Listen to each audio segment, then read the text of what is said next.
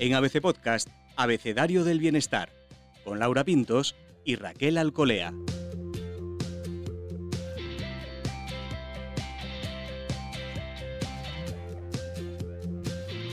Historia es la palabra clave, la que heredamos, la que nos enseñan, la que vivimos, la que legamos. Todas ellas, todas estas historias, teñidas por nuestra interpretación. Soy Laura Pintos y en este episodio del podcast Abecedario del Bienestar, Raquel Alcolea y yo hablamos con Visila Bococo. Ella es autora del libro Todos tenemos una historia que contar, que trata sobre su increíble vida, pero también sobre su manera de vivirla.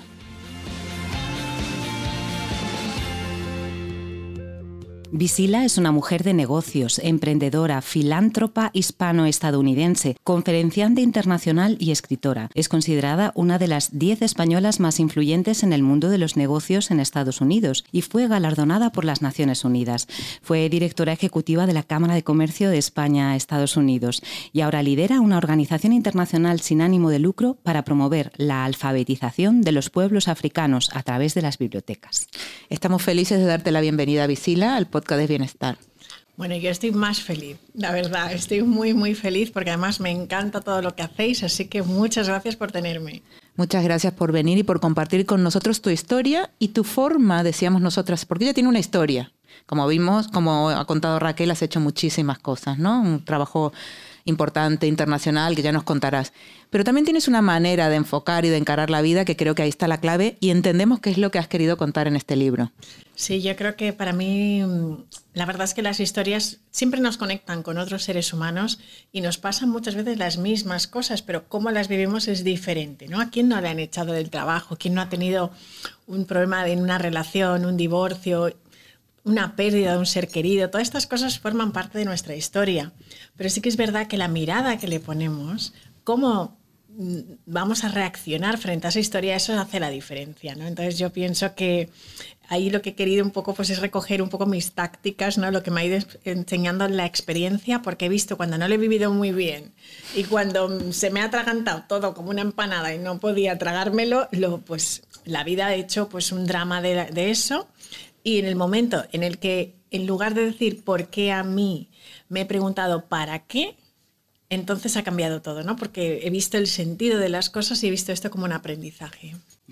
Cambiar el por qué para, con el para qué es muy interesante. Esa visión, ¿cómo se consigue? ¿Cómo consigue uno cambiar? Porque el por qué a mí me suena como a víctima un poco, ¿no? Ay, ¿por qué me pasa esto a mí? Pero lo otro te lleva a hacerte preguntas, ¿no? A, hacer más inspiracional, digamos. Yo, mira, yo lo llamo el modo víctima, modo creador, ¿no? ¿Quieres crear la vida que tú quieres o quieres ser una víctima de las circunstancias y las cosas me pasan a mí?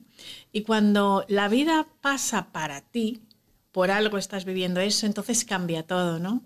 Y yo creo que ahí es un cambio, un cambio de paradigma absoluto que tienes que hacer, que no es fácil. Es decir, esto que cuento así como así requiere de muchos pasos. En el que creo que el más fundamental es el autoconocimiento, ¿no? El conocerse primero y a través de ese autoconocimiento donde vamos a ver nuestras luces y nuestras sombras, porque también vamos a ver muchas partes de nosotros que no nos gustan tanto, ¿no? Y si no eres capaz de verlas, pues no las vas a poder cambiar. Y creo que por ahí empieza un poco ese, ese camino, ¿no? De, de, que nuestras historias empecemos a crearlas nosotros, ¿no? Y que no nos caiga la vida encima y digas, uy, ¿y ahora qué hago con esto? Hablaremos esto de crear tu propia historia y cómo te la cuentas y cómo la miras, pero en tu libro sin embargo, partes de, tu, de la historia de tu familia, de la historia eh, más lejana, ¿no? Sí. Mm, ¿No se puede crear sin mirar atrás? ¿Cómo, ¿Cómo se combinan estas dos cosas? Pues mira, yo creo que no, porque somos producto de las historias de nuestros familiares, ¿no? Y en el libro hablo del transgeneracional, cómo quizás las historias de la familia nos afectan. Es decir, la visión que podamos tener de la abundancia tiene muchísimo que ver cómo hemos vivido esto en nuestras familias. Si nuestras familias se han arruinado, ha habido problemas de dinero, venimos de familias donde ha habido mucha dificultad, no te vas a relacionar con dinero como una persona que nunca ha tenido que preocuparse por ello, ¿no? Son diferentes cosas. Si en tu familia ha habido, pues, eh, digamos, violencia, pues tampoco te vas a relacionar igual, tus relaciones no van a ser igual y el resultado de esas relaciones no va a ser el mismo. Entonces, creo que es muy importante que sepamos esas historias, incluso en muchas familias que hay mucho secretismo y no, sea, no hay una tendencia a abrirse a contar esas historias familiares, pues bueno, dentro de esos secretos familiares hay muchísima información que nos puede ayudar y hay veces que hay reacciones nuestras que no son nuestras, vienen de la familia. Muchas veces dices, bueno, pero no sé por qué estoy enfadado con el mundo o miedos. Los miedos muchas veces no son nuestros, heredamos los miedos y a veces desde que eres bebé, pues ese miedo, si en tu casa ha habido un miedo pues a la pérdida, a que te pase algo, padres súper protectores, pues esos miedos también viajan en nuestro ADN y entonces por eso la historia empieza, pues desde hasta yo en donde llego, pues es mi bisabuela, ¿no? Es donde tengo yo la referencia, pero empieza un poco con, con ella y cómo ella vio la vida, ¿no? Qué bonito esto de contar la historia de la familia. Pero fíjate, mm, Visila, que a veces pasa algo y es que tú eh, más o menos te vas construyendo la imagen de lo que es tu historia por lo que te cuentan, ¿no? ¿Qué pasa cuando eso que te cuentan realmente no conecta con lo que tú crees que es tu esencia o, te hace no sentir del todo tú. ¿Qué pasa con eso? ¿no? Eh, ¿Cómo somos lo que nos cuentan? No. Me encanta Raquel esa pregunta porque yo cuando era pequeña me sentía como un extraterrestre en casa. Decía yo, porque si soy de otro planeta aquí en este mundo, no sé qué hago aquí, ¿no? Y a veces no tienes absolutamente nada que ver con los familiares que tienes y no conectas. Y yo creo que eso también en el libro quiero reflejar que eso también es normal, porque hay veces que nos da culpabilidad sentir que no tenemos ese sentimiento de pertenencia, porque nuestras ideas pueden ser totalmente distintas. Entonces creo que ahí lo que pasa es que hay una evolución y que también las familias evolucionan no tenemos por qué pensar igual que nuestras madres, nuestras abuelas, nuestros padres, abuelos. Es decir, cada uno debe definir cómo quiere crear su vida, ¿no? Y cuántas veces a veces no tienes que romper completamente con los lazos familiares precisamente por eso, ¿no? Y un poco pues reflejo que eso está bien. Hay gente que dice, bueno, es que yo pues no me llevo bien con mi familia, ¿sabes? O sea, no tengo nada que ver. Pues ¿por qué tenemos que sentirnos culpables? Se nos vende tantas veces el, el que hay que querer a la familia, tenemos que llevarnos bien, nos forzamos a llevarnos bien cuando en realidad no. Y creo que primero cuando tú sanas, eso y, conectas con esa parte de, ok, está bien si no tengo nada que ver con ellos, ¿no? Y desde ahí los puedes querer mucho más, ¿no? Porque tú eres tú y respetas lo que son los otros, pero muchas veces no te estás respetando a ti mismo cuando estás forzándote para estar dentro de, de un grupo donde no te sientes que formas parte, ¿no? Entonces hay veces que ser un poco revolucionario está muy, muy bien.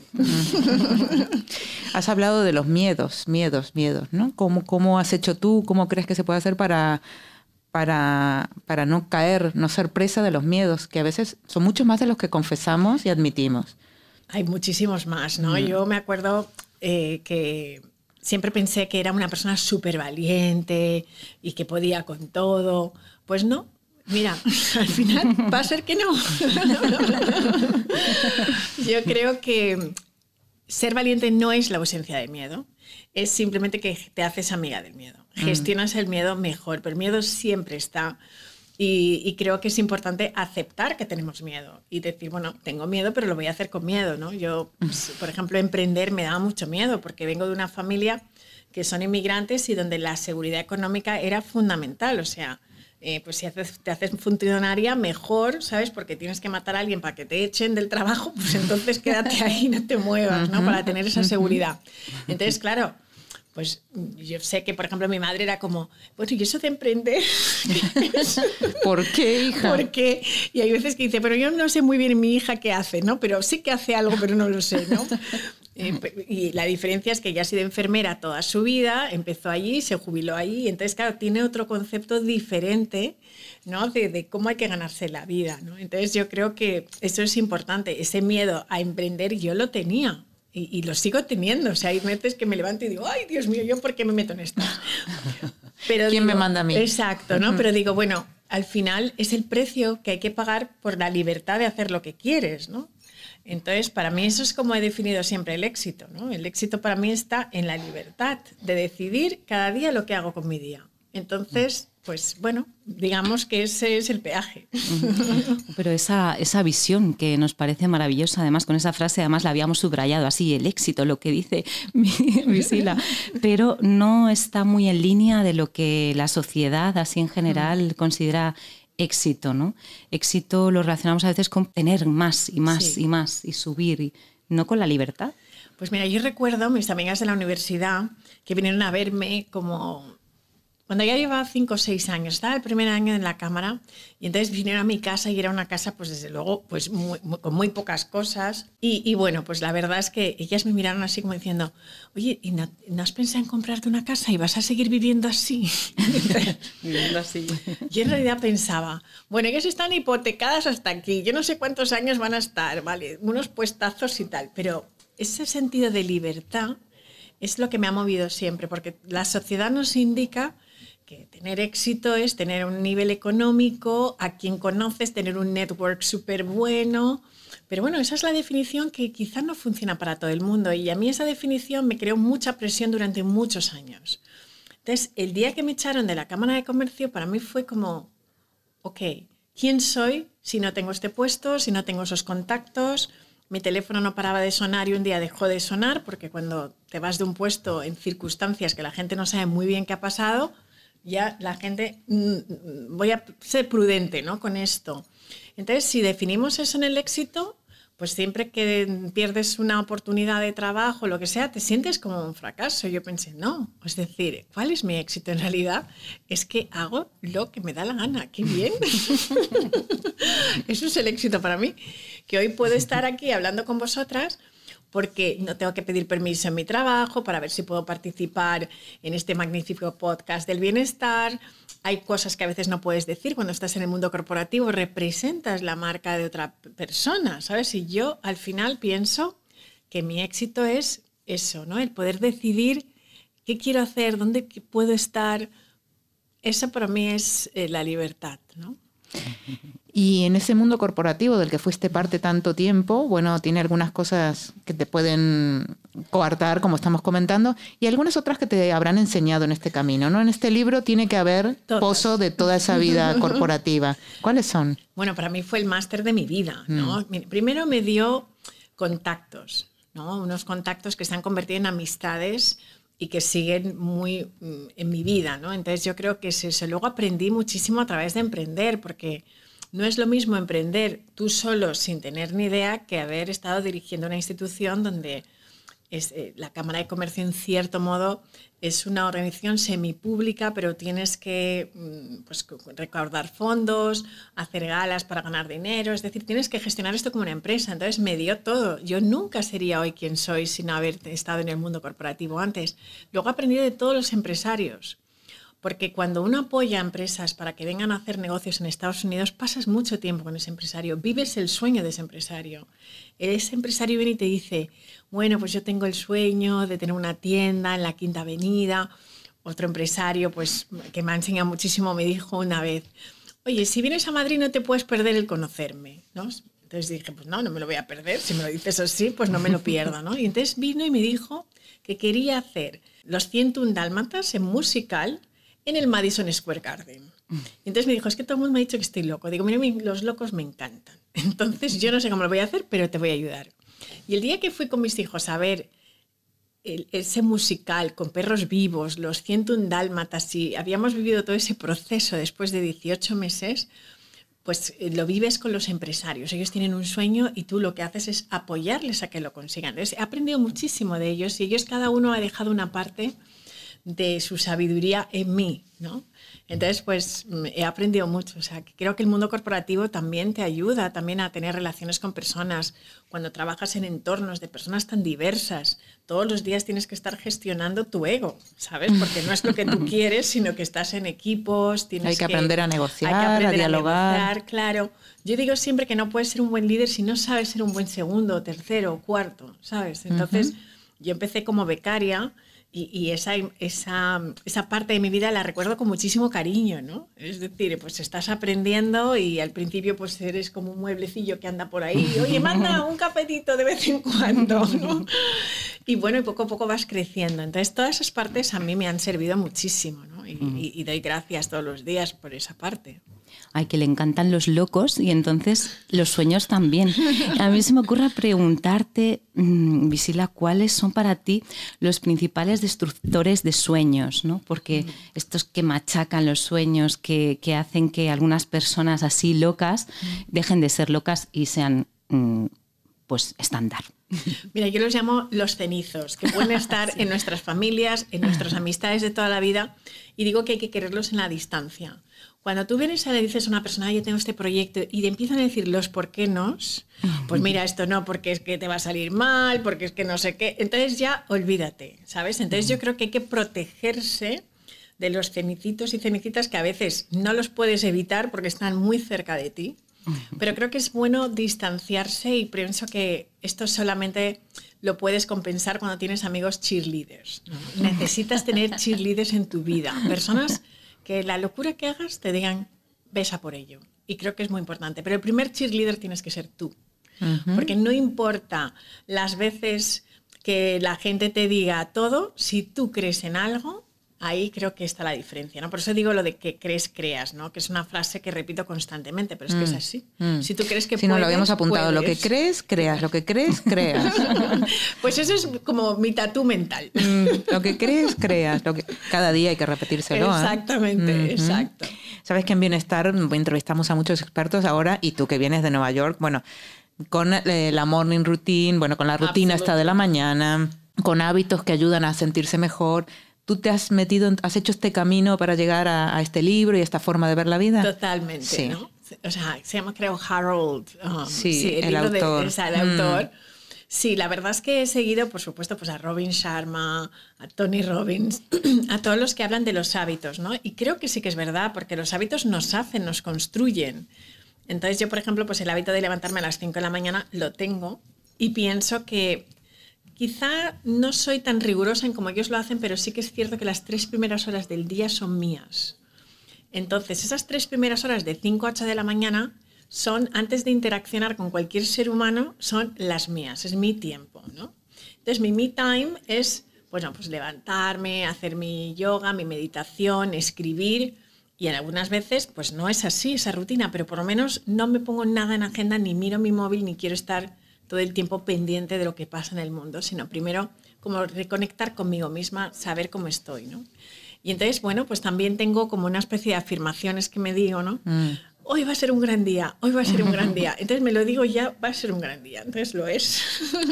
Dictaminas un poco esa, esa, mirada, ¿no? Esa, forma. Exacto, ya como que digo, por ahí va a ir el camino. Además es que de esto hemos hablado muchas veces en Bienestar, porque estos mensajes calan en el cerebro.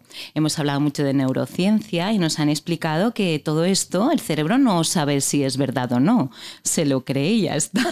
está muy bien ir alimentando. Bueno, dijiste que, un día decidiste no ser víctima, sino creadora de tu vida en, esta línea. Y eso eh, dijiste que lo cambia todo. ¿Qué dirías a esas personas que, se sienten víctimas todo el tiempo, ¿no? que no, no, no saben cómo conectar con esa visión de crear? Es difícil. Pues mira, la víctima, el caso es que somos adictos a la víctima. Está tan inmerso en nuestra cultura, ¿no? Porque a veces no eres tú pero la cultura de al lado, ¿no? Por ejemplo, pues cuando aquí ha habido crisis económicas o cuando pasa algo, la gente se queja de todo, del gobierno, de no sé qué. Entonces, si no tienes nada que quejarte, vas a mirar lo que pasa ahí fuera y vas a buscar. Te puede ir todo fenomenal, pero vas a empezar una conversación. Bueno, ¿has leído esto? Ay, Dios mío. Entonces ya buscamos. Esto ya es cultural. Entonces tenemos que tener mucho cuidado porque como todos, somos adictos pues, a, los comportamientos. Entonces, a veces en la cultura hablamos de una manera que ya la víctima está en nuestro lenguaje. Entonces, no la puedes separar y como tú bien decías, Raquel, nuestro cerebro no entiende la diferencia. Entonces, tú le estás plantando una semilla a tu cerebro cada día con la queja, por ejemplo. Entonces, por ejemplo, la queja, la culpa, la vergüenza, todas esas emociones son extremadamente tóxicas. Entonces, eso nos hace que al final sea un hábito como es un hábito y como nos cuesta tanto cambiar los hábitos, pues tenemos que hacer el, cambio a la inversa. Y al principio es difícil porque va a haber un momento que tu cerebro va a estar luchando y como le gusta, ¿sabes? Porque le gusta regodearse. Está cómodo ya, ¿no? Está allí sentado cómodamente. Estoy reventada, estoy hecha polvo, le dices todos los días esto. Entonces el cerebro dice, pues sí, qué bien. Estamos reventados, qué bien. Pues no, ¿Sabes? O sea, hay veces que yo, por supuesto que me siento reventada, pero digo, vamos, que puedo, no sé qué. Entonces tú tienes que salir de ahí y entender. Y solamente lo vas a entender cuando lo ves. porque muchas veces es inconsciente. Hablamos de una manera y la gente dice, no, no, yo soy muy positiva. Ya, mira tu vida. ¿Sabes? Al final, si eres súper positivo, pues no te estás quejando, ¿sabes? No, no, estás todo el día contando a la gente tus problemas, ¿sabes? O sea, entonces yo creo que no, hay gente que no se da cuenta y es por eso, porque somos adictos, ¿no? O sea, que yo creo que también tuve a veces que decir, oh, pero de verdad soy así. No me he escuchado bien, ¿no? Entonces, esto, soy la primera que estaba viviendo en esa película mía de víctima, y Dios mío, pobrecito, pues fíjate, soy negra y a mí Dios, ¿por qué me he hecho negra? Y ahora me complica la vida y más encima mujer y ahora más encima. Entonces, podía ir por el mundo así, ¿no? Hombre, ciertamente tú has saltado muchas situaciones que, que, hay gente que se lo plantea como una barrera. Sí. Ya ser mujer, ya lo has dicho tú, eh, pues ser negra, ser hija de inmigrantes, mm. y aún así te las has saltado y te has ido a vivir a otro país. O sea, ¿Qué te empuja, Visila? ¿Cómo, cómo encuentras esa fuerza interior para, para saltar otra valla y otra? Pues yo creo que es esa fuerza creativa que tenemos todos, porque al final todos hemos venido a este mundo para crear algo, ¿no? Y, hemos venido a crear esa vida que al final es la búsqueda de la felicidad y del bienestar, que es lo que queremos. O sea, no conozco a nadie que diga, no, yo es que quiero estar mal, no, quiero estar bien. Entonces yo tengo que buscar el camino para estar bien. Entonces a mí lo que me mueve es eso, ¿no? Es decir, ok, ¿qué historia me quiero contar? Al final eres la historia que tú te estás contando. Entonces, si yo me cuento una historia positiva, pues al principio no me la creo, porque puede ser que en un momento determinado digas, ya, pero ¿qué te crees tú? ¿Antoñita la fantástica? Pues sí, soy Antoñita. Entonces, tengo que estar como siempre cambiando eso. Y a mí lo que me mueve al final es esa motivación, ¿no? Que es, puedo cambiar la narrativa. No quiero tener la misma narrativa de dolor, de desgracia, de víctima. O sea, quiero cambiar esa narrativa. Entonces, al cambiar, como ese es mi propósito, cambiar esa historia de pues, mujeres techo de cristal, fíjate, bueno, pues no, quiero cambiar esa historia. Tendríamos que normalizar el que la diversidad fuera un regalo, porque lo es, ¿no? Y es un superpoder. Entonces, cuando normalicemos eso, pero lo tienes que normalizar tú primero, ¿no? En esas herramientas que hacen falta para cambiar la narrativa. Yo vamos, por la conversación que estamos teniendo con Visila, el sentido del humor es fundamental. Yo creo que sí. Es que es como toda esa energía tiene mucho que ver también con a veces quitarle hierro a las cosas, quitarle seriedad. Nos pasamos la vida, fíjate qué importante todo lo que nos pasa, ¿no? Todo lo que nos pero bueno, ese sentido del humor, la verdad es que alivia, alivia un montón. Yo creo que hay que reírse de todo el mundo. Por eso siempre digo que me pongo la sonrisa como uniforme. No me la quito ni para dormir. Yo leí en un libro que la sonrisa ayuda al cerebro a que esté bien y dije, pues ya está.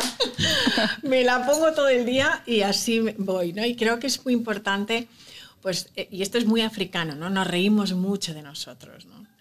Eh, yo recuerdo, mi abuela me contaba historias muy tristes, ¿no? Cuando me decía que había perdido siete hijos. Mm. ¿no? Y cómo los había tenido que enterrar, todo. Y te lo contaba, pero te lo contaba con una coña que decías, pero ¿de verdad? ¿Vas en serio? y, y, esto, bueno, pues es una característica de ella que, que, yo pues integré en mi sistema, ¿no? Pues sí, hay drama en la vida, ¿no? Pero dentro de ese drama, como decíais, ¿para qué tomárselo todo tan importante? Si total no vamos a salir vivos de esto. eso, no falla. Es que no falla, ¿sabes? O sea, hay algo que sabemos. Sabemos nuestro billete de ida. Venimos aquí tal día, tu cumpleaños, pero el día que te vas no lo sabes. Entonces, disfruta, ríete, es una experiencia, ¿no?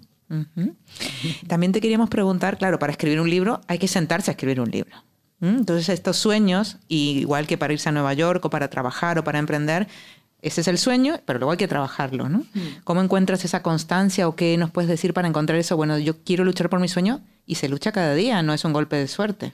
Creo que la disciplina, la constancia y la perseverancia y también resiliencia. Porque hay momentos en de verdad que dices, mira, no puedo más. Y esos momentos van a estar. O sea, yo los tengo y con mucha frecuencia. Pero también me digo, bueno, pues está bien sentirte así, es normal, pero 24 horas.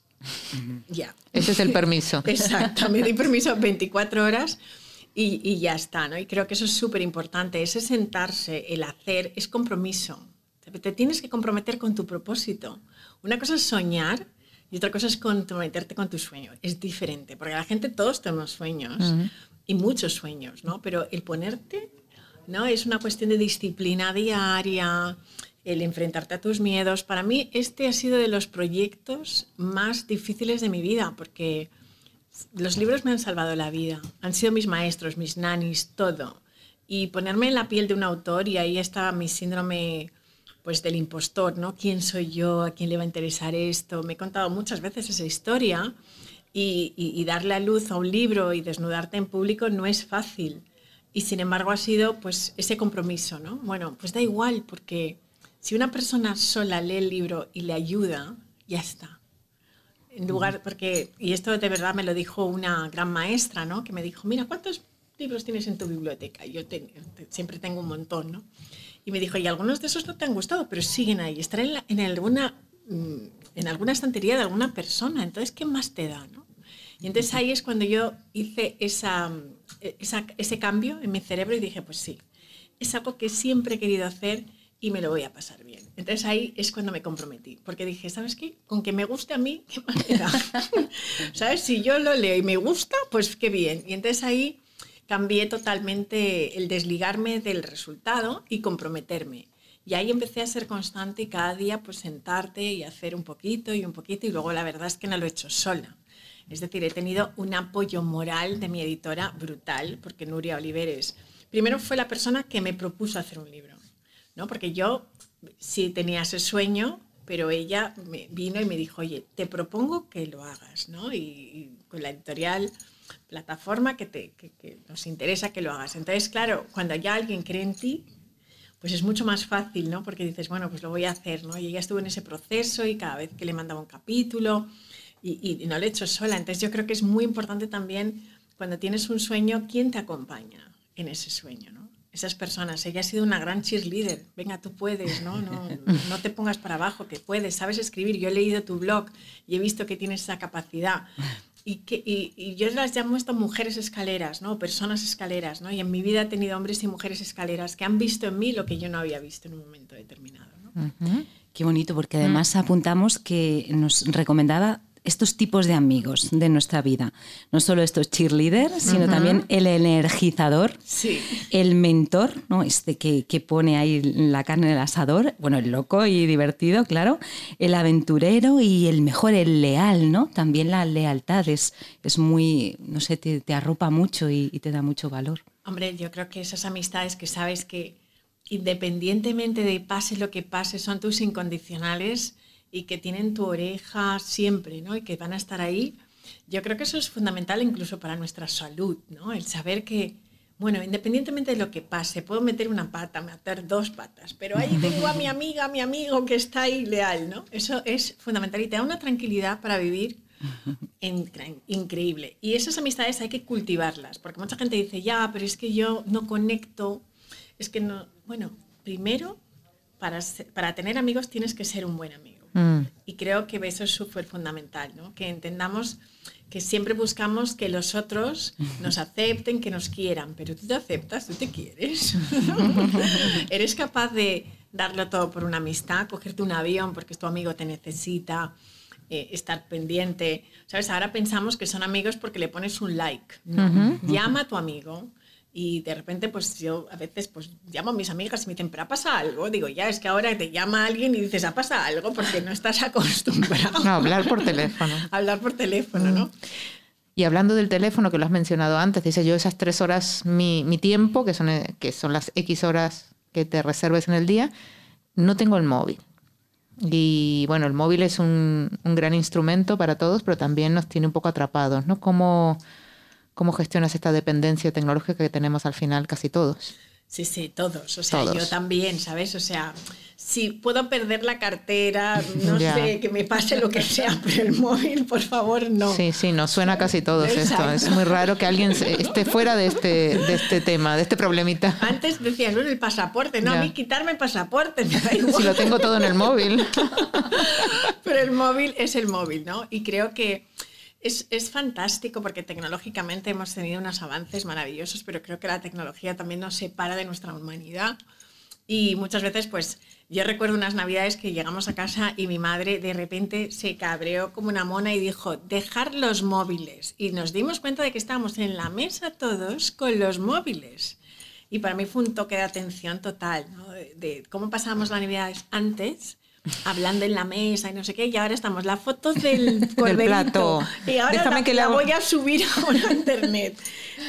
Entonces, claro, no estás viviendo el momento y lo vives a través de las fotos, ¿sabes? O sea, vas a un concierto y estás ahí grabando, pero no estás escuchando realmente el concierto. Entonces, creo que el móvil está fenomenal y está bien estar conectado, pero también nos ayuda esa desconexión a conectar mejor, ¿no? Porque si tú no estás, a veces estamos en una vorágine de no parar y creo que ese parar también tiene mucho que ver con el móvil, ¿no? Tener como esos descansitos tecnológicos no vienen mal y de las redes también, ¿no? Eh, La hiperconectividad, esta de la que hablamos siempre, ¿no? Tus referentes, nos explicas que mm, las biografías son una gran inspiración para ti. Eh, ¿Cuáles son las vidas que, no sé, que recuerdes, que te hayan inspirado, que, que creas que están formando parte de ti? Pues mira, una de las primeras biografías que leí cuando era muy pequeña fue la de Benazir Bhutto, que era la primera ministra de Pakistán, creo que es. Sí. Y, mm, y la verdad es que me dejó, o sea, para mí fue una mujer en Pakistán, un país tan difícil, primera ministra. Entonces, esa fue una de las biografías que creo que se quedó conmigo, porque claro, cuando yo crecía en los años 80 no había muchas mujeres referentes, ¿no? Margaret Thatcher era como también la mujer de hierro, ¿no? Y en ese momento, pues, me parecía como que era un referente también. Entonces, a mí esas biografías dije, era como, es posible estar en puestos donde normalmente no hay mujeres, ¿no? Y luego, bueno, pues también, pues me encanta Coco Chanel, ¿sabes? Es una de las grandes biografías que también me ha inspirado, ¿no? Como una mujer hecha a sí misma, que hizo muchas cosas. Oprah Winfrey, eh, Nelson Mandela, Toni Morrison también, su biografía también tuvo mucho que ver. O sea que creo que todas esas biografías se han ido- me han ido construyendo, mm, no sé, Barack Obama, por supuesto, eh, Michelle Obama, que es una de las últimas que he leído. O sea, que ha habido muchas biografías que han... Estás nombrando muchas mujeres, ¿no? Sí. Mujeres que, que apoyan a mujeres o mujeres que inspiran a mujeres. Eh, ¿Cómo vives esta parte? Además, estás viviendo no- en un país que a lo mejor tiene una visión un poco diferente. Eh, ¿Crees que nos tenemos que ayudar más? ¿Que nos tenemos que respaldar más? Yo creo que sí. Mira, cuando yo empecé en la vida profesional a finales de los 90, pues no era tan fácil tener mujeres que te apoyaran, ¿no? Porque había muy poquitas y estas tenían mucho miedo de que les movieran la silla. Entonces había como esa amenaza frente a las demás. Y luego he ido viendo cómo todo esto ha ido cambiando y cómo ahora pues las mujeres nos apoyamos, nos ayudamos. Si sabes algo bueno, le dices, oye, pues ¿por qué no llamas aquí y te ayudas? ¿no? Y yo creo que cuando tú ayudas, la vida te ayuda también. Entonces muchas veces el sentirte amenazado por otras personas no te ayuda en nada porque estás creando más amenaza. ¿no? Y sin embargo, cuando dices, voy a ayudar a las mujeres, puedo apoyar a las mujeres, y además, mira, yo no tengo hermanas, tengo tres hermanos, y, y- y no he tenido ese, esa, digamos que he crecido con chicos. Entonces, los hombres también me han apoyado muchísimo en mi vida, o sea, no puedo hacer una distinción. Pero creo que las mujeres tenemos más obligación todavía, porque si no quieres estar la única en la mesa, tienes que invitar a otras que puedan y ayudarlas. Entonces, para que no seamos una excepción o noticia, fíjate, hay una mujer ahí, astronauta. bueno, pues ¿por qué no podrían haber muchas más? ¿no? Entonces, para mí eso es fundamental, ¿no? Y, y para mí es un compromiso, pues el poder apoyar a otras mujeres, ¿no? Siempre que puedo lo hago. Visila, mientras charlábamos de tu historia, de la historia que te cuentas, que nos contamos y del libro, Raquel ha ido tomando notas y hacemos un pequeño resumen al final eh, de Sí, todo lo que nos has fíjate, contado. Voy pasando páginas. Y sigues, porque, claro, ¿no? eh, cada frase de Visila es mm, bastante inspiradora. Pero bueno, pues nos has dicho que las historias nos, conectas, nos conectan con otros seres humanos, ¿no? Eh, y que nos pasan las mismas cosas a todos, pero que la mirada que ponemos en ellas es lo que es diferente. Eh, dijiste que has cambiado el por qué por el para qué y que el primer paso eh, para hacer esto es el autoconocimiento. Hay que empezar a crear nuestras historias, nos dices, porque debemos saber que las historias mm, de las que formamos parte y de las que hemos formado parte nos sirven para entendernos. A veces eh, nos culpamos de tener un sentimiento de no pertenencia hacia determinados grupos, pero bueno, cada uno debe decidir cómo debe crear su vida sin sentirse culpable. No te respetas cuando te fuerzas a formar parte de algo en lo que no crees, así que sé rebelde, un poquito rebelde Porque claro, ser valiente no es que no tengas miedo, sino que aceptas que tienes miedo e incluso te haces amiga del miedo. Cuidado que nos dices. El precio que hay que pagar por eso, por tener miedo, por emprender, por ser valiente, es, bueno, pues la libertad. no está mal eh, hacer lo que cada uno quiere cada mañana y decidir lo que quiere hacer es para ti el éxito, algo muy diferente de lo que se piensa. Eh, ¿Quiénes son los matadores de sueños? Los llamas los cenizos, los destructores de sueños. Así que juntémonos con amigos cheerleader y seamos nosotros primero nuestros primeros cheerleader porque si crees, creas. Consigamos esos hábitos que nos construyen y que nos hacen mejores y dejémonos de victimismos, de la queja, de la culpa, de la vergüenza, porque esos son tóxicos. Por tanto, salgamos del modo queja y saltemos las vallas para conseguir creernos de verdad que somos la historia que nos estamos contando. Sonreír, eh, mujeres escalera, referentes, amigos potentes, no sé, son tantas las ideas que con las que nos hemos quedado que es un gusto tenerte. Muchísimas gracias. Bueno, me has dejado impresionada. Muchísimas gracias, Visila. Encantadas de tenerte aquí y, bueno, y de que nos cuentes tu historia y, que nos inspire, como, como dice Raquel. Muchísimas, muchísimas gracias. Y hasta la próxima, Bienestarios.